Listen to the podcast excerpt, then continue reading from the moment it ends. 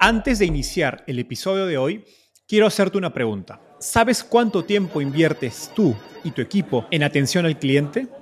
En el mundo de las startups, donde cada segundo cuenta y cada cliente es importante, Zendesk se convierte en tu aliado perfecto. Es como tener un equipo de superhéroes de atención al cliente a tu disposición. Zendesk es una plataforma omnicanal que integrará todos tus canales de comunicación como WhatsApp, email y redes sociales en un solo lugar. Gestiona tickets, ofrece una gran experiencia, aumenta tus ventas, pero sobre todo Construye relaciones cercanas con tus clientes gracias a Zendesk. Como beneficio exclusivo por ser parte de la comunidad startupeable, podrás probar el CRM de Zendesk completamente gratis por 6 meses. Y si decides continuar, tendrás 15% de descuento en tu primer año de contrato. Lo mejor de todo es que Zendesk escala de acuerdo a tus necesidades. Desde la oficina prestada donde empezaste hasta la compañía global que quieres construir. Compañías globales como Slack, Shopify y Airbnb confían en Zendesk para su atención al cliente. Ahorra tiempo, dinero y mantén felices a tus clientes.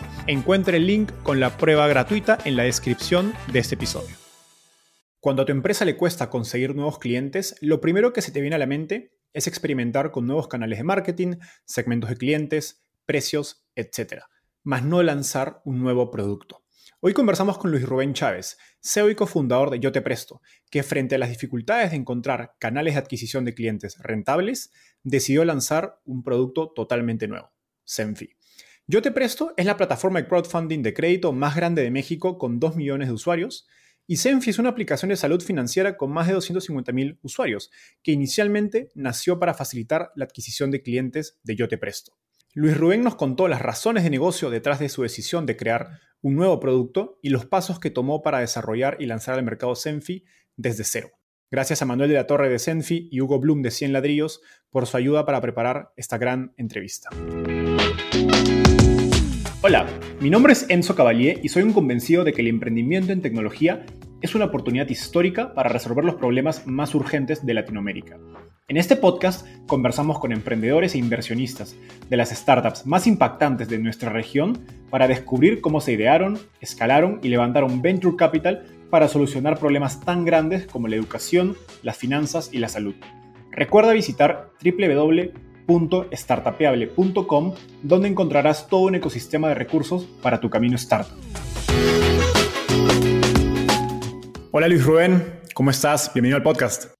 ¿Qué onda, Enzo? Muchas gracias por la invitación. Contento de estar por acá y, platicar. Súper. Luis Rubén, empecemos con un poco de contexto. ¿Cómo llegaste al fascinante mundo de las startups y cuál fue ese momento, digamos, ajá, detrás de la idea de Yo Te Presto? Mira, eh, yo estuve, estudié finanzas acá en Guadalajara este, y estuve trabajando durante más o menos ocho años en la industria del crédito de consumo en la parte offline, ¿no? Eh, y en mis últimos años en ese trabajo eh, conocí eh, por un amigo en común a Adal de Quesky, ¿no? Este, y eh, estuvimos ahí rebotando algunas cosas, lo, conocí y dije, o sea, me empezó a platicar un poco del modelo de Quesky, de cómo, cómo hacían originación, del tema de inteligencia artificial, me llevó a sus oficinas, conocí a su equipo y como que ahí me voló la cabeza, ¿no? Dije, ¿qué es esto, no? O sea, sentí que me había tomado como la píldora roja de, de, Matrix, ¿no? Que había descubierto como algo nuevo, porque donde yo trabajara era un poquito más corporate, ¿no? Más legacy, este, y eh, estoy hablando de esto 2000, 2014 más o menos, ¿no? Entonces, o sea, en general ese fue como mi primer contacto como directo con una startup. Había escuchado en general lo que eran las startups, pero no, no me había tocado experimentarlo. Y por ser acá de Guadalajara, los dos, este, como mantuvimos contacto, inclusive tuvimos ahí algunas cosas de, de, trabajo y ahí es en general donde conocí Quesky y me expuse ante este tema y en ese proceso eh, la compañía donde yo trabajaba estaba siendo adquirida por un grupo más grande, ¿no? Este, había que moverse a la Ciudad de México, etcétera y, y, dije, ¿sabes qué? Creo que es el momento adecuado como para tomarme una pausa, a ver qué quiero hacer como en el siguiente tranche de mi vida, ¿no? Este, y empecé a explorar un poquito eh, qué quería hacer y un poco con la experiencia que había tenido en la parte de, crédito al consumo, más conocer un poco el caso de Quest y ver hacia dónde estaba yendo entonces todo, este, como que dije, creo que por aquí es algo lo que, lo que me gustaría empezar a, explorar mi siguiente, mi siguiente reto y en general eso es como, como de dónde sale. Y el aha moment fue un poco eh, más orgánico en el sentido de si quiero hacer algo de tecnología, si tengo este, eh, ya como esta experiencia en crédito, pues viene bien explorar opciones y, modelos de crédito eh, y, financieros a través de tecnología y es un poco como, como surge la idea de, construir Yo Te Presto. Genial. Y en esa línea empiezas con un modelo de negocio eh, o con un modelo, digamos, operativo eh, llamado crowdfunding, que tiene una historia interesante. Hace más de 10 años surge Lending Club en Nueva York, creo como una de las startups pioneras de crowdfunding, o al menos una de las primeras que llegó a hacer bastante digamos, ruido. Y hace unos cinco años en Latinoamérica tuvimos una ola de plataformas de crowdfunding aplicadas a servicios financieros como préstamos, inversiones, factoring. Y la realidad es que la gran mayoría, si bien tuvieron inicios prometedores, creo que no alcanzaron éxito a, mucha escala. ¿Por qué crees que pasó esto? ¿Y cuáles son los retos principales de escalar una plataforma de crowdfunding? Bueno, a ver, Vamos por partes. O sea, en general, una plataforma de crowdfunding se entiende como un marketplace en donde tienes que construir oferta y demanda, ¿no? Y construir marketplaces toma, toma más tiempo y más cuando estás hablando eh, de escala transaccional a nivel financiero, eh, hay que tener paciencia y hay que construir un modelo resiliente en el largo plazo, ¿no? Entonces, creo que es una combinación de tener paciencia, saber que las comunidades en general eh, construir los marketplaces toma tiempo porque va de la mano de la confianza y para generar confianza tienes que tener track record y para tener track record, pues nada, nadie puede, nadie puede apresurar el track record porque hay, que dar este, resultados conforme avanzan. Y siento que en ese proceso la paciencia o, de los founders o de los fondos o de quien sea se agota, ¿no? Y, yo, yo, lo que he visto es en general es que eh, durante este proceso de, maduración o de generar el track record, este, es muy, eh, hay muchos momentos de, dudar del modelo, ¿no? De si verdaderamente voy a hacer eh, esto escalable, como para poder convencer a un fondo de inversión, un VC o lo que sea, para que para meterle más gasolina y poder generar más tracción.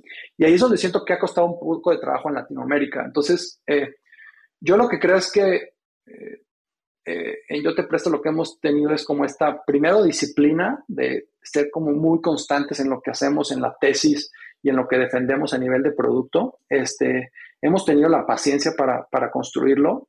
En el proceso hemos construido un track record bastante, bastante bueno, ¿no? Y saber que en Latinoamérica en general todo es un poco más lento porque los mercados son más pequeños que en, que en Europa o en Estados Unidos. Entonces, eh, dijimos, si tenemos la disciplina y mantenemos un poco la, tesis eh, y, y, atacamos o resolvemos un problema real, eventualmente esto va a generar escala y tracción, ¿no? Eh, y es por eso que hemos mantenido como la disciplina y la línea de negocio específicamente en la parte de crowdlending, donde buscamos resolver los problemas como muy claros, ¿no? O sea, en general, como sabes, en Latinoamérica el sector financiero es muy ineficiente y muy abusivo, ¿no? Carga tasas de interés altísimas, eh, eh, a los usuarios. Eh, y por otro lado, el tema de inversión es muy poco rewarding, ¿no? O sea, el modelo de captación tradicional del banco de tomo tu dinero y te pago un 3% y voy y lo coloco al 50 o al 60%, pues no por nada México es la unidad de negocio más importante de uno de los bancos más grandes del mundo, ¿no? Este, las torres en Paseo la Reforma y las sponsorships de la selección mexicana no son gratis, ¿no? Pues las pagamos todos con, con nuestras, con los intereses y, los, eh, eh, y las comisiones que pagamos cada mes en nuestras tarjetas, préstamos personales, etcétera. Entonces dijimos, si podemos conectar estos dos mercados, resolver estos dos problemas de, en general, bajar la tasa de, del costo del dinero e incrementar la tasa del rendimiento del dinero, este, vamos a construir algo, pues, eh, creamos que, que, tiene una propuesta de valor muy clara, este, que no es algo inventado, no es algo etéreo, ¿no? Este, vamos a ahorrarle muchísimo dinero en interés a las personas. Y creo que poco a poco esa confianza y ese track record se ha ido construyendo, ¿no? Ahora, con 2 millones de, usuarios y cerca de 100 millones de dólares prestados, ya tienen obviamente una escala significativa y parece que han, digamos, craqueado o resuelto este problema de, de la confianza. ¿Qué crees que hizo Yo Te Presto, además de paciencia, para superar este digamos, problema de la, como dices, la confiabilidad? Que, claro, es un reto al que no le puedes tirar dinero, ¿no? Sí, te diría que sí no le puedes tirar dinero. Eh, o sea, nosotros de manera muy deliberada, lo que dijimos es, vamos a ir a un mercado donde los costos de adquisición son más altos, este, pero, obtenemos, pero obtenemos mejores acreditados de mejor calidad, ¿no? Entonces, eh, es un poco el long-term thinking, ¿no? O sea, porque el short-term thinking... ¿A qué te refieres con acreditados? Eh, el problema de generar confianza es que tienes que generar eh, buenos resultados en la plataforma. Para generar buenos resultados, entregar buenos rendimientos, tienes que mantener sana tu, cartera, tu portafolio. Para mantener sano tu portafolio puedes hacer muchas cosas. Este, nosotros decidimos ir a un mercado más prime o near prime en México, ofreciéndole a estos clientes que ya tienen capacidad de pago probada eh, la mejor tasa de México y por ende atraer acreditados de mejor calidad a la plataforma. En ese sentido, para atraer a estos acreditados tienes que pagar costos de adquisición más altos. Este, ¿Por qué? Porque rechazas más, entonces tu, proceso de selección es más, pues, más selectivo y te cuesta más caro. Entonces, de manera, digamos, como por diseño, dijimos, esto lo vamos a hacer aunque nos cueste un poco más caro, porque en el largo plazo nos va a permitir construir un portafolio de mucha mejor calidad que va a, que va a generar más confianza debido a los resultados. Entonces, un poco lo que hemos hecho es buscar canales diferentes para traer estos acreditados ah, de, calidad a la plataforma. Hemos, como dices, originado, vamos en camino para llegar a los 100 millones de dólares de originación con un 3.9% de default, que esto se traduce más o menos en rendimientos del 16 o 17% anualizado de manera constante desde hace seis años, ¿no? Entonces, pues son seis años en donde los últimos dos años ya hemos tenido un poquito de, escala más interesante, pero pues tomó tiempo, tomó dinero y, este, y es un poco eh, cómo hemos construido la confianza, ¿no? Ahora, la estrategia de varias plataformas eh, era utilizar crowdfunding como una herramienta, digamos, para probar el modelo de crédito y riesgos en un inicio y eventualmente ir a levantar deuda, digamos, de inversionistas institucionales de crédito cuando ya tienes tracción.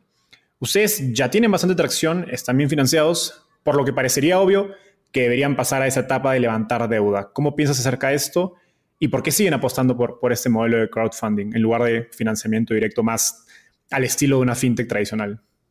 Sí, te diría que son, tres respuestas. Número uno, eh, ofrecer créditos a través de crowdfunding te ofrece la oportunidad de ofrecer las tasas más bajas. ¿no? ¿Por qué? Porque no tenemos nosotros un costo de funding y, y, tener que cargar con los defaults nosotros. Esos dos simples hechos lo que te hacen es bajarte, vamos a decir, entre 15 y 20 puntos de tasa, ¿no? Entonces, ¿qué te permite eso? Atacar segmentos más premium. Entonces, eso te genera este loop de generar mejor cartera de crédito porque ofreces las mejores tasas de México. Esa es la primera. La segunda es, eh, conforme hemos ido creando este track record, también hemos creado un modelo de riesgos que cada vez es más inteligente y nos permite ir atacando distintos nichos. Ahí es donde vamos a empezar a entrar o atacar estos nichos con una estrategia de, funding híbrida, de marketplace más, más balance, ¿no? Y la tercera pieza del rompecabezas es que para escalar o para levantar deuda de manera institucional, le queríamos demostrar, uno, que lo podemos hacer y dos, tener todo el tema de la licencia fintech en línea, ¿no? O sea, para, para poder ir con inversionistas institucionales y decirle, ya cubrimos como, ya hicimos todos, todos los ya chequeamos todos los boxes y estamos listos para entrar a un esquema híbrido en donde podamos empezar a atacar más segmentos, pero no, ya solo, no solo ya con el marketplace, sino también con nuestro propio balance. Y hacia allá es donde vamos a empezarnos a, mover un poco, tener skin de game en los créditos que originamos. Lo hacemos desde hace tres años, pero con tickets pequeños y la intención es ir creciendo nuestro propio portafolio junto con los inversionistas retail más, más institucionales en la plataforma. Genial. O sea que en pocas palabras, eso que se costó escalar del lado del crowdfunding en un inicio, hoy es tu ventaja competitiva. 100%. Porque puedes prestar a tasas más baratas que ninguna otra fintech, aún con fondo institucional podrían hacerlo. Más barata que los bancos. O sea, es algo que no existe en México. Entonces, eso se va a convertir en un mode muy, muy poderoso porque no solo es puedo prestar las tasas más bajas, sino puedo atender a un segmento de clientes mucho más amplio, desde, desde, desde super prime hasta segmentos, digamos, más, más abajo. Entonces, eso nos puede convertir como en el one-stop shop de crédito para México, ¿no? Genial, muy, poderosa esa, visión. Ahora, en los últimos años hemos visto eh, eventos prometedores, creo, para el modelo de crowdfunding. Em, ustedes son un ejemplo de eso. Además, en Estados Unidos eh, hace poco se levantaron los mínimos de levantamiento de inversión a través de plataformas de equity crowdfunding, o sea, plataformas de crowdfunding, pero enfocadas en, acciones eh, o en capital en acciones de compañías. Y creo que el, surgimiento de las DAOs eh, enfocados en causas sociales o causas donde la gente se ponga de acuerdo también son un mecanismo similar de crowdfunding. ¿Qué futuro ves para este modelo en, en Latinoamérica? ¿Dónde ves más oportunidades? O sea, en general creo que todo el tema de DeFi es súper interesante. Eh, yo sí creo que DeFi cripto en general es parte del futuro del dinero en el mundo, ¿no? Eh, si, si contextualizas cuánto tiempo llevan funcionando los modelos de crédito o de financiación durante los últimos mil años o dos mil años y entender que la parte esta de cripto y DeFi lleva, lleva menos de una década, este, creo que estamos viendo el surgimiento de algo que seguramente eh, va a ir aprendiendo los errores y, va a ir madurando y evolucionando. Este, creo que las DAOs eh, es la forma más interesante y más democrática de abrir conceptos de crowdfunding, pero no solo de crowdfunding, sino también de, eh, no a nivel solo de ownership, sino también como de resolver problemas en general, no solo sociales, sino yo creo que vamos a ver cosas súper interesantes en la parte de financiamiento eh, en general, ¿no? Eh, y estado, bueno, yo personalmente estoy como muy cerca, he, metido dinero en, algunas, en algunos proyectos donde he aprendido, ¿no? Perdiendo dinero, etcétera. Eh, pero en general, todo, lo más poderoso que estamos viendo ahorita en general es cómo tomas una causa, creas una comunidad alrededor de ello y este, le das acceso a todas las personas a no solo participar del financiamiento, sino poner un poco de su input de cómo generar eh, soluciones a, todos los problemas que hay. En Latinoamérica específicamente creo que esto va a ser, o sea, va a ser algo que, no estamos dimensionando lo poderoso que puede ser por la cantidad de problemas que hay que resolver en Latinoamérica, ¿no? Eh, temas de pobreza, de injusticia, de, educación, etcétera. O sea, eh, y, me encanta ser pionero y líder del crowdfunding ahora en Latinoamérica porque creo que nos pone eh, como muy cerca de poder ofrecer en el futuro soluciones de DeFi. Y el otro tema es el regulatorio, ¿no? Este, que yo creo que ah, falta mucho, si apenas las iniciativas de, legislación fintech apenas están como tocando la superficie de cosas, donde en México, por ejemplo, el, el gobierno decidió el regulador dijo, no, siempre no quiero meter las manos ahí porque no sé ni en lo que me estoy metiendo. Eh, creo que en la parte regulatoria de protección al usuario, de protección al inversionista, eh, todavía falta. Eh, y en los mismos DAOs hemos visto casos de gobernanza donde no han funcionado las cosas, ¿no? Entonces, como esta parte como de autorregulación por parte de, las DAOs y por otro lado la parte de regulación por parte de, la, de las autoridades, falta un poquito para, para, poder ver casos de, éxito a escala, eh, pero seguramente son el futuro del crowdfunding. Buenísimo. Me, me, encanta escuchar esta, esta visión de alguien que lo, que lo vive de cerca. Ahora, hace, unos minutos nos comentabas cómo empezaron en ese segmento Prime y están yendo poco a poco, digamos, a segmentos más bajos en términos de, de créditos. En esa línea, a finales del, del 2021, del año pasado, lanzan un producto totalmente nuevo, que se llama Senfi. Y en una entrevista anterior contabas que Senfi nace inicialmente como una respuesta al principal reto de Yo Te Presto, que era adquirir nuevos clientes que tomen préstamos. Cuéntanos brevemente qué es Senfi y cuáles fueron las razones de negocio que los lleva a desarrollar un nuevo producto. Pues en general, este, este Nassim Taleb lo dice en, este libro de Antifragil, ¿no? que dice que las dificultades es donde nacen, o sea, lo que lo que te genera eh, las genialidades, ¿no? Y la dificultad más grande que empezamos a enfrentar en Yo Te Presto conforme fuimos escalando es conseguir estos acreditados premium a escala eh, sin romper los unit economics, ¿no? O sea, que, el modelo de negocio fuera viable.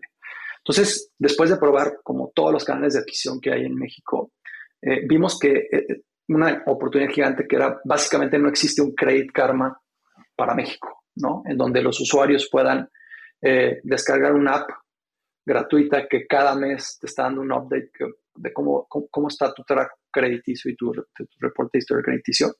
Y dijimos, si logramos construir un canal que aparte resuelve este problema del lado del usuario y aparte nos ayuda a traer acreditados a Yo Te Presto, más poder ofrecer distintos productos eh, desde Senfi, de nuevo, como con la experiencia que tenemos ya construyendo marketplaces, decimos, e, esto es algo que dentro de, nuestros, de nuestras competencias que hemos desarrollado ya, más o menos podemos hacer.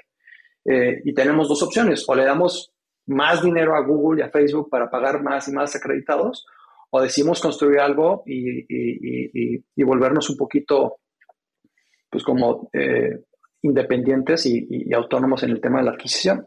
Y fue que construimos esta primera versión de Senfi, que es básicamente el Credit Karma para México. Eh, y fue de estos como Instant Product Market Fit, ¿no? Este, eh, le pegamos ya ahorita un milestone de 250 mil usuarios en los primeros meses y lo más interesante es que han sido 100% orgánicos, o sea, no hemos hecho labores de, invertir en marketing, ¿no? Entonces, vemos una posibilidad de crear una plataforma en México de 30 millones de usuarios en los, en los próximos 4 o 5 años, así si hacemos todo bien, ¿no? Entonces, eh, hoy lo que está pasando es que Senfi eh, está, digamos, está explorando y estamos intentando expandirlo para que no solo ataque la parte de crédito, sino convertirse en una plataforma de salud financiera más holística, más integral, ¿no? En donde te ayude desde crear tu historial, eh, hasta, hasta poder invertir para, para, para, tu retiro, ¿no? Entonces, eh, estamos eh, en el proceso de entender cómo generar valor agregado y tenemos como esta, pues, como esta, como esta regla de no generar o no, o no poner en el mercado un feature que no, no sea 10, mejor, 10 veces mejor a lo que ya existe, este, para no, no entrar en un, tema de, competencia indiferenciada, ¿no? Y un poco de ahí sale el insight de cómo escalamos Yo Te Presto y cómo atendemos este, e, e, este, este problema de que la gente no, entiende o no, o no tiene como claro un framework o un path de cómo construyo desde aquí hasta acá, ¿no? Este, no es lo mismo una persona, que, un recién egresado de 18 años de la universidad o de la, o de la preparatoria que apenas va a construir su primera tarjeta de crédito y de ahí cómo le dices, cómo construyes hasta, hasta, tu, hasta tu retiro para tener un tema de salud financiera de largo plazo. Y ahí es donde, donde queremos entrar y el MVP fue salir con este producto de, Credit Check y está funcionando de maravilla, este, digamos, en sus primeras, en sus primeras versiones, ¿no? Genial, qué, increíble ese crecimiento tan, tan rápido. Ahora, mencionabas que en lugar de, de, de, seguirle tirando dinero a Google y a Facebook, deciden crear este producto. Pero como, como tú mismo decías, cuando un emprendedor tiene retos de adquisición, lo primero que se viene a la mente es experimentar con nuevos canales de marketing, segmentos de clientes. Pero lanzar un, nuevo producto no es lo primero que se te viene a la mente. Cuéntanos, ¿en qué momento y bajo qué criterios tomas la decisión de, sabes qué, ya no tiene sentido seguir invirtiendo en Google y Facebook, vamos a desarrollar Senfi? Te diría que fue un poco orgánico porque sí probamos todos los canales. O sea, vamos a ver, e-, ese proceso de explorar distintos canales, pues esa fue como la reacción inicial. Pero después de cuatro o cinco años de hacerlo y de decir, ya entendimos cómo funcionan estos canales, eh, el problema es que cuando ya tienes cierta atracción y exiges más volumen, dejas de competir contra fintechs y empiezas a competir, por ejemplo, contra bancos. Entonces ahí los costos de adquisición se empiezan a hacer exponenciales, ¿no? Y dijimos, pues, a ver, tenemos de dos. O rompemos los economics eh, pagando costos de adquisición más altos, este, aventándole easy money, ¿no? Pero sabemos que el modelo de negocio no va a ser viable en el largo plazo. Eh, o resolvemos esto de, de, alguna forma. Entonces, al final fue una decisión de negocio este, para poder mantener primero la disciplina de originación, ¿no? De mantener este, eh, de seguir adquiriendo los usuarios premium de México de crédito y por otro lado, este, tener independencia eh, y, resolver un problema. Entonces, fue de estas cosas que fue como que se dieron de forma muy orgánica porque hacía sentido por todos lados. No era buscar otro tipo de cliente en otro tipo de canal, al final íbamos por el mismo cliente en canales digitales. Este, eh, y, digamos que hasta ahora la apuesta ha funcionado y ha pagado bien, ¿no? Acabas de mencionar que, digamos, a través de Senfi iban por el mismo cliente al que iban con, eh, digamos, que se dirigían con Yo Te Presto. Dicho eso, suena un poco contraintuitivo la decisión de lanzar una marca nueva. ¿Por qué tomaron esa decisión en lugar de lanzarlo como un nuevo producto Yo Te Presto? ¿No estás incrementando digamos, la complejidad de marketing y operación al tener dos marcas? Sí, definitivamente sí, haces un poco más complicado todo. Eh, la primera razón es 100% regulatoria, ¿no? O sea, Yo Te Presto hoy es una plataforma eh, de financiamiento colectivo regulada por las autoridades mexicanas, es parte del sistema financiero. Y la diferencia entre estar regulado y no regulado es que cuando no estás regulado, puedes hacer lo que quieras siempre y cuando no estés rompiendo la ley. Y cuando estás regulado, puedes hacer exclusivamente lo que te dice la ley. Entonces, en ese sentido, yo te presto, pierde un poco de flexibilidad en ese sentido. Y dijimos, creamos una plataforma que no, que no entre dentro del marco regulatorio y que tenga la flexibilidad de generar nuevos productos, etcétera, sin, sin, sin, sin la restricción regulatoria, ¿no? Entonces, eh, eh, te diría que el 90% de la decisión fue ese y la segunda fue pues, más temas de marketing branding, ¿no? Este, de cómo posicionar una marca un poco más eh, diferenciada a solo, a solo el tema de crédito, ¿no? Entonces, pero esos son como los dos factores a los que obedeció la decisión. Súper. Alguna vez escuché al, CEO de Square, eh, Jack, que también fue CEO de, Twitter, hablar de segundos momentos de fundación de una compañía. Porque a, veces el principal enemigo de innovación en una compañía es la misma compañía, sobre todo cuando ya llevas tiempo eh, con un negocio y producto funcionando, y pues ya no es la, la, misma startup de 5 o 10 personas trabajando en ese primer producto. ¿Cómo alineas y motivas a tu organización para lanzar exitosamente un nuevo producto como Senfi? Es un reto grande. Eh, es más fácil cuando los dos productos son complementarios, porque se entiende como una parte del, proceso de la cadena que agrega valor, ¿no? Entonces, de, cara a la adquisición es muy orgánico decir, Senfi para nosotros va a ser un nuevo canal más que vamos a administrar, eh, pero por otro lado tienes la parte de producto, ¿no? Y ahí es donde creamos eh, un equipo que inicialmente era como un task force, como un SWAT force específicamente en construir la primera versión del producto y tenemos como un plan de cómo vamos a ir integrando toda la operación, ¿no? Entonces, eh, a nivel interno de cultura, de, procesos de comunicación, somos la misma compañía, ¿no? Este, compañía entendido como el mismo grupo de gente que todos los, todos los comités de producto, todos los comités de originación, eh, de roadmap, etcétera, siempre estamos alineados, tanto yo te presto como Senti, porque lo entendemos como parte del roadmap, ¿no? Este, y entonces, eh, tienes un equipo, digamos que en el back office, eh, digamos, hace como un overhead en general de los dos productos, le da servicio a los dos, ¿no? Un producto de infraestructura, de tecnología, de marketing, de producto. Y en la parte de ingeniería sí tenemos como un equipo específico porque a diferencia yo te presto, por ejemplo, se empieza una es una app, entonces es un framework 100% móvil, tiene que tener como a nivel de infraestructura algunas cosas diferentes. Entonces tenemos algunos servicios que prestamos desde el área de ingeniería general a Senfi y otros que específicamente se atiende solo, ¿no? Entonces, te diría que se dio de, forma bastante, bastante orgánica y aparte los que lo hicimos de, en pandemia, ¿no? Entonces fue construir como todo este framework de manera remota, pero hasta ahora creo que lo hemos ejecutado bastante bien. Genial. Y me, gustaría hacer doble clic en, lo primero que mencionaste, que es que es más fácil cuando el producto es complementario.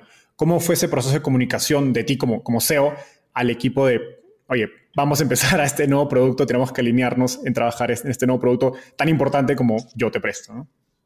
Sí, te diría que la decisión no fue fácil. Sí tuve que hacer algo de research, con algún, platiqué con algunos founders y platiqué con algunos fondos de cómo ves tú este movimiento eh, y por qué lo estoy explorando. Y tuve la oportunidad alguna vez de hacerle una pregunta directamente a, a Angel Strange, ¿no? De, de, de Andreessen Horowitz, y, y, le dije, a ver, tengo esta inquietud de construir un nuevo producto, pero está siempre esta, eh, esta narrativa de enfócate, en, ¿no? O sea, como no te desenfoques. Le dije, ¿cómo sé si esto no es algo que nos desenfoca? pero todo me ha sentido. Me dijo, eh, primero y de manera muy, muy general es, si yo te presto tu negocio actual no es un leaky bucket, ¿no? Este, puedes hacerlo. Y el segundo es, eh, si, el, si, el, si el producto que vas a construir no, representa ir a buscar a otro tipo de cliente a, través de otro canal, ¿no? Entonces, creo que el error que cometen muchas compañías es, no tienes un modelo de negocio viable, o sea, o tienes este negocio donde entran usuarios, pero salen más de los que entran y al final no tienes un modelo que está funcionando. Eso es algo que claramente ya habíamos resuelto en Yo Te Presto, ¿no? Y por otro lado dijimos, está este, hay un, hay un libro que se llama eh, from the Core, eh, que, escribe alguien de Bain, ¿no? Que justo lo que habla es de cuando lances nuevas iniciativas de producto, ve que estén muy alineadas a nivel de canal de distribución y de cliente, ¿no? Entonces, como que dijimos, todo hace, o sea, creemos que todo hace sentido. Por un lado, tenemos un, producto en donde el engagement en yo te presto es muy, muy alto, tanto en la parte de inversión como en la parte de crédito. Tenemos un recurrency altísimo de inversionistas, o sea, 8 de cada 10 inversionistas que prestan en la plataforma después de dos años siguen invirtiendo. Este, y en la parte de crédito ya más de la mitad de los créditos que, que generamos y yo te presto ya son de nuestro mismo, digamos, de nuestra misma base. Entonces, por ese lado dijimos, no, tenemos un modelo súper sólido aquí ya de, negocio. Y por otro lado, el construir Senfi no representa un nuevo canal porque es un canal digital, es sencillamente una nueva marca. Entonces, eh, Así como haces esfuerzos para generar campañas en Google, en Facebook y comparados, pues vamos a generar una nueva, una nueva a través de Senti. Pero le vamos a hablar al mismo cliente. Y si en el proceso llegan clientes de otro perfil, para eso está el marketplace de Senti. Elegimos los mejores acreditados para Yo Te Presto que cumplen nuestro perfil y a los usuarios, al resto le ofrecemos productos de, otros partners de crédito, de tarjetas de crédito, de inversión, este crédito hipotecario, entonces e, estamos empezando a explorar otras verticales, pero el, el, el, proceso de adquirirlos es básicamente el mismo, ¿no? Entonces, estos son como los dos criterios que a nivel estratégico hacían mucho fit.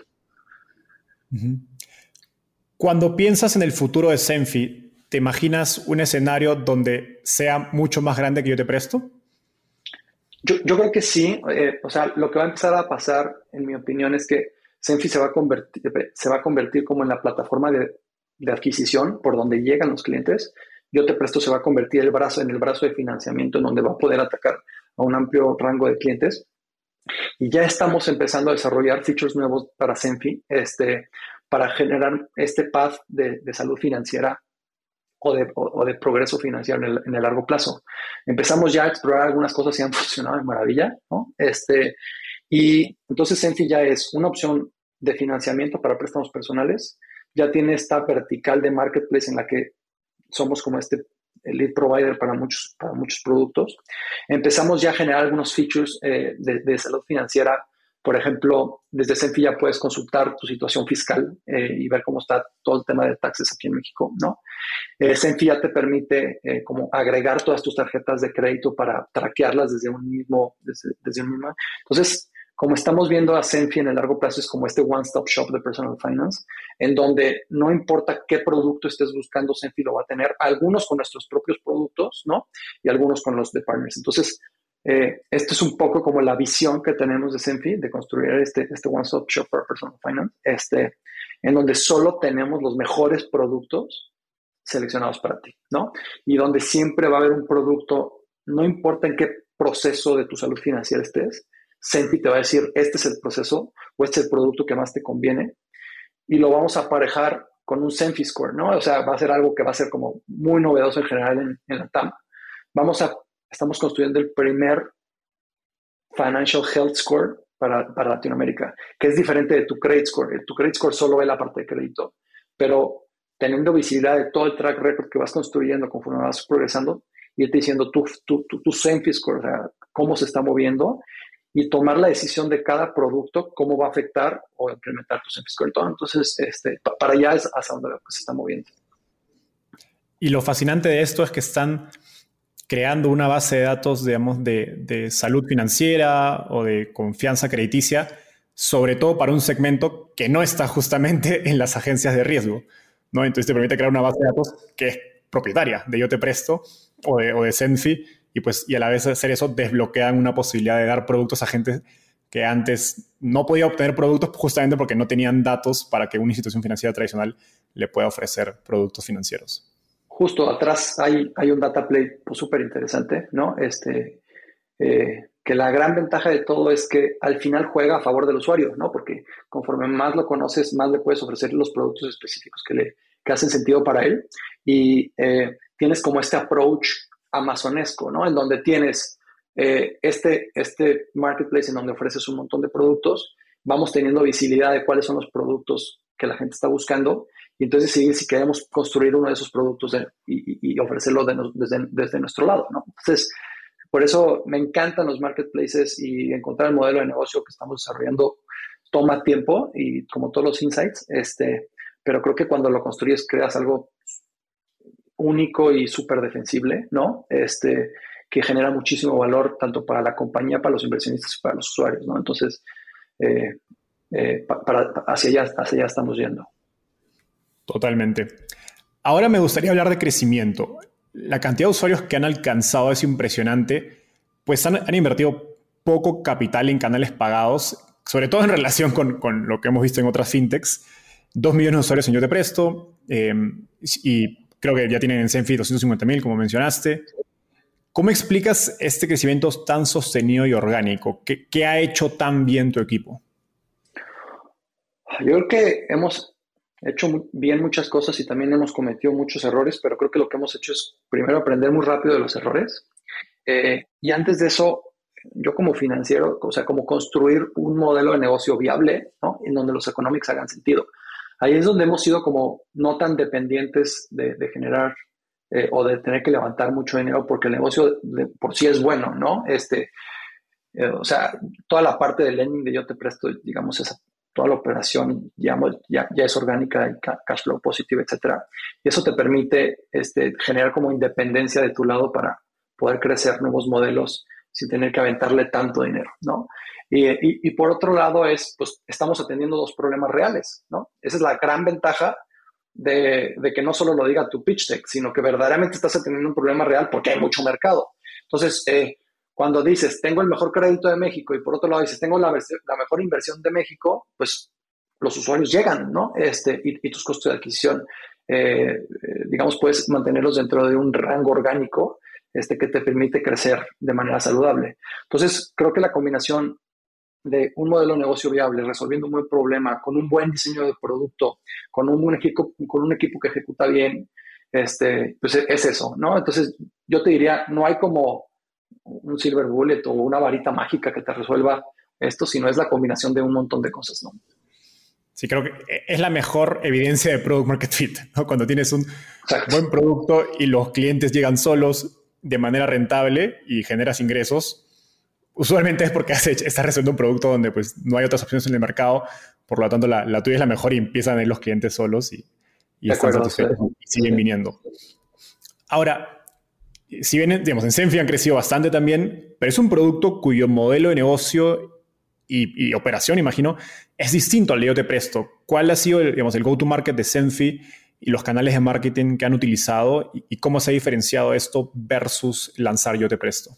Sí, pues te diría que el go-to-market fue cómo podemos generar valor para el usuario de manera inmediata desde nuestro MVP. Y ahí es donde vimos que el modelo de Free Credit Scores eh, hacía como mucho sentido eh, lo pusimos en la calle y fue, fue inmediato, ¿no? O sea, funcionó de manera eh, inmediata. Teníamos la ventaja de que teníamos el insight de que iba a ser instantáneo, porque eh, sabemos que no había una alternativa en el, en el mercado con esta propuesta de valor, ¿no? Entonces, es, de estas, es de estas ventajas de ser como hacer tu segundo o tercer emprendimiento, porque vas detectando estos problemas que tú mismo estás experimentando y sabes que si construyes un buen producto, el mercado ahí está listo, ¿no? Entonces, e, e, ese fue como nuestro go-to-market y teníamos la gran ventaja de no tener, de, no tener prisa de monetizarlo de manera inmediata, este, porque sabíamos que teníamos el, el, canal de monetización a través de nuestra propia vertical de lending, ¿no? Entonces, está esta, creo, es más, creo que lo tuitaste tú hace, poco que decías, ¿no? Este, como si estás pre-revenue, primero tienes que construir valor antes de quererlo captar, ¿no? Este, y entonces ahí, este, esta, esta ventaja de poderlo monetizar de manera inmediata, diciéndole a los mejores clientes, ven por un crédito, a, yo te presto, o, oye, vemos tu credit score bien, pero vemos que tienes este saldo de tus tarjetas de crédito alto y que estás pagando muchos intereses porque lo vemos, porque lo vemos en tu, credit report, oye, ven y ahórrate muchísimo dinero con el crédito más barato de México. Entonces, ese, ese go-to-market con la posibilidad de monetizarlo desde nuestro propio canal, este, creo que eh, eh, es una ventaja competitiva que, tenemos y no tenemos prisa para tratar de monetizar de manera eh, agresiva a Senfi. Estamos, como siempre, testeando, ¿no? Y más bien seguir construyendo valor para el usuario para, para, para atraer más gente, ¿no? Y en el futuro, este, tenemos como muchas ideas de, cómo esto puede ser un gran negocio.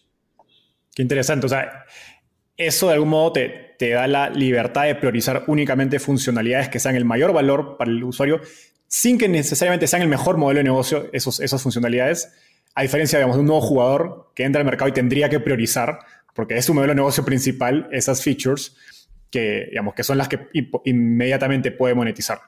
Entonces usted puede empezar... Al ser, al, ser, parte del mismo grupo o de la misma compañía, este, teniendo al lado un modelo de negocio tan sólido como yo te presto, no tienes esa presión de hacerlo, de hacerlo este, eh, o de monetizarlo a costa de, de, pegarle al valor que estás creando para el usuario. ¿no? Entonces, estamos yendo poco a poco, este, construyendo una plataforma muy diferenciada a lo que hoy existe en México y Latinoamérica, este, eh, teniendo la ventaja de, de, tener al lado como la operación de lending para, para hacerlo rentable. ¿no? Luis Rubén, antes de emprender, tuviste experiencia en créditos personales, como nos comentaste, créditos de consumo, pero no en startups ni en compañías de tecnología. Y después de escucharte ya casi 40 minutos, me queda claro que has aprendido mucho de producto y tecnología. Como recomendación a otros emprendedores que tengan experiencia relevante en un sector, eh, digamos, para, para el que quieren emprender, como es tu caso, pero que quizás no tienen esa experiencia en tecnología o producto, ¿qué fue lo que más te costó aprender y cómo trabajaste y cómo lo aprendiste? Em, o sea, definitivamente tener experiencia previa ayuda muchísimo eh, porque lo que hace es suavizar la curva de aprendizaje, cometes menos errores y te cuestan menos caros, ¿no? Eh, y la otra es eh, que desarrollar competencias de productos digitales tienes que, tienes que aprender a aprender y aprender a desaprender, ¿no? creo que son dos, dos, cosas.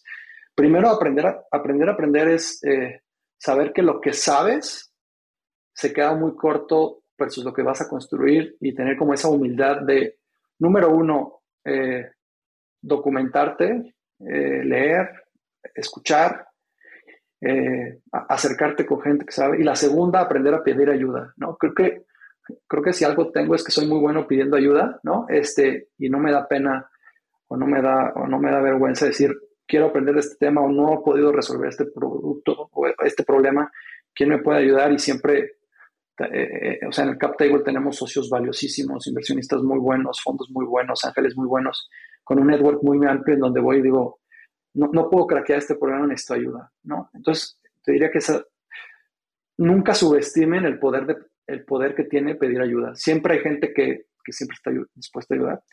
Y número dos, aprender a desaprender, que es más difícil, ¿no? Que es todo lo que ya creo que sé y que ya he aprendido y que ha funcionado, tener la humildad de decir, esto no funciona acá, ¿no? No imponer las reglas y, y, tener la flexibilidad de, de, decir, eh, este, pues esto ya cambió, las reglas cambiaron y lo que yo sabía pues ya no funciona, ¿no? Eh, y en ese proceso de aprender, aprender y aprender, desaprender, pues lo haces en, distintas verticales, ¿no? Eh, a mí lo que me, lo que me ha costado quizás más trabajo es este, cómo exportar como todo este, todo este conocimiento de, crédito y, riesgo offline a, canales digitales este, y, hacerlo a escala. Y creo que eh, esto toma tiempo y el proceso en el que el equipo aprende y lo hace, digamos, como ya poco a poco de manera más orgánica, creo que es, es un poco eso, ¿no? El reto de, tener la paciencia la disciplina y mantener la visión como muy, muy, muy clara de hacia dónde quieres ir, ¿no? Entonces la recomendación pues, sería esa, aprendan a pedir ayuda, aprendan a desaprender y aprendan a, construir un equipo y que cuando construyes ese equipo que sabes en el que puedes confiar, pues saber soltar, ¿no? Este, eh, este, este, este, este blog muy bueno, muy bueno, no sé si lo has leído, el de, el de Let Go, Let Go of Your Legos, ¿no? De suelta tus Legos, ¿no? De, no sé si lo has leído, es, es muy bueno, este, de, llevas no sé, cinco años construyendo tu castillo de Legos, ¿no? Y al final dices, es momento de dejárselo a alguien más, porque hay muchos más Legos para construir como mucho más cosas. Y ese proceso de dejar o, de let go es bien difícil, ¿no? Porque es tu bebé al que le has dedicado mucho tiempo, pasión, dinero, sacrificios, desveladas, llantos, dolores de estómago, canas, etcétera. Y decía, al final lo tengo que soltar porque ahora estamos construyendo este nuevo Lego que ahora se llama Senfi, que junto con el otro va a ser algo como genial, ¿no? creo que eso es, eso es difícil, pero eh, es muy padre y es muy enriquecedor. Genial. Y qué importante lo que dijiste de aprender a desaprender, especialmente con emprendedores que vienen con experiencias muy ricas en sectores, digamos, tradicionales y que ahora quieren justamente innovar y usar tecnología dentro de esos sectores. Es esa línea, digamos, creo que eh, delgada que te puede jugar a favor la experiencia, pero también te puede jugar en contra por tratar de replicar y traer las cosas que quizás funcionaron, funcionaron en el mundo tradicional, pero no al momento de hacer un negocio digital o con tecnología. Estoy de acuerdo. Luz Rubén, la entrevista ha estado increíble. Hemos llegado al segmento final. Este se llama Ronda de Tweets. Básicamente te voy a hacer una pregunta y me tienes que responder en lo que te tomaría escribir un tweet. Es decir, menos un minuto. ¿Estás listo? Ok. Estoy viajando de San Francisco a Guadalajara. ¿Qué libro debería leer y por qué? Bueno, te platicábamos ahorita del libro este de Antifrágil. Bueno, no sé si, si es el mejor momento en la historia para leer ese libro, ¿no? Este, eh, de cómo eh, aprovechar la situación y, todos los, y todas las nubes grises y negras que hay en el, en el horizonte para crear una estructura y una compañía y un equipo que no solo lo resistan, sino que ganen de ello, ¿no? Que aprovechen. Y esa es la diferencia de ser resiliente versus ser antifrágil, ¿no? Que aproveches para crecer eh, y saques el mayor provecho. Es un gran momento para leer ese libro. Genial recomendación. ¿Qué te gustaría cambiar del mundo de las startups en Latinoamérica? Yo creo que hay eh, el potencial para, para, convertir a Latinoamérica en el primer mundo eh, o subirnos al primer mundo gracias a la tecnología. Eh, y creo que esta nueva generación de emprendimientos y oportunidades que estamos viendo alrededor de la tecnología eh, va a ayudar muchísimo a eso. ¿Qué me gustaría ver? Muchos más casos de éxito más rápido, ¿no? Este, y dos, eh, compañías con modelos de negocio viables, ¿no? Este, creo que si podemos, por un lado, construir estas compañías que captan y generan valor rápido y lo hacen de manera orgánica y, viable, este, vamos a ver como muchos más eh, casos de éxito rápido eh, que van a traer más VC. Yo creo que la parte de VC funding en general está solucionada y poco a poco está, está, siendo, más, eh, está siendo más exitosa, que era algo que hace dos años o tres años todavía era parte de la conversación. Este, y ahora lo que faltan más son emprendedores que quieran resolver problemas reales y que lo hagan de manera inteligente. Totalmente. Finalmente, ¿quién es una emprendedora o emprendedor en Latinoamérica al que crees que debería entrevistar y por qué? Alguien que tengo muy cerca por, por, ser socio y amigo y, que también tiene un modelo súper interesante es eh, Hugo Bloom de 100 ladrillos, ¿no? Este, aparte es peer en el sentido de que también está eh, construyendo algo para democratizar inversión, específicamente en la parte de real estate. Creo que tiene un modelo increíble que también va funcionando muy bien creo que valdría la pena platicar con él. Genial. No, y sí, sí conocí, a Hugo, así que no tengo dudas que pronto estará por acá. Ah, venga, venga. Eso fue todo por hoy. Un gusto conversar contigo y nos vemos en un próximo episodio a nuestra audiencia. Bye. Un saludo desde Guadalajara.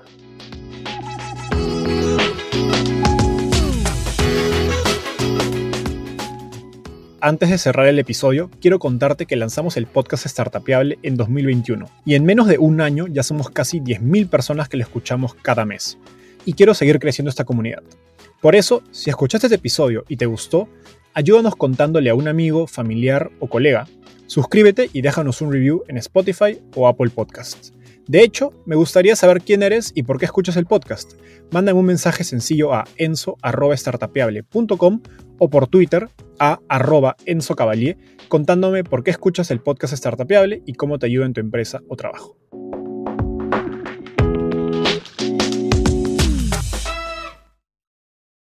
Este es un podcast producido por Explora.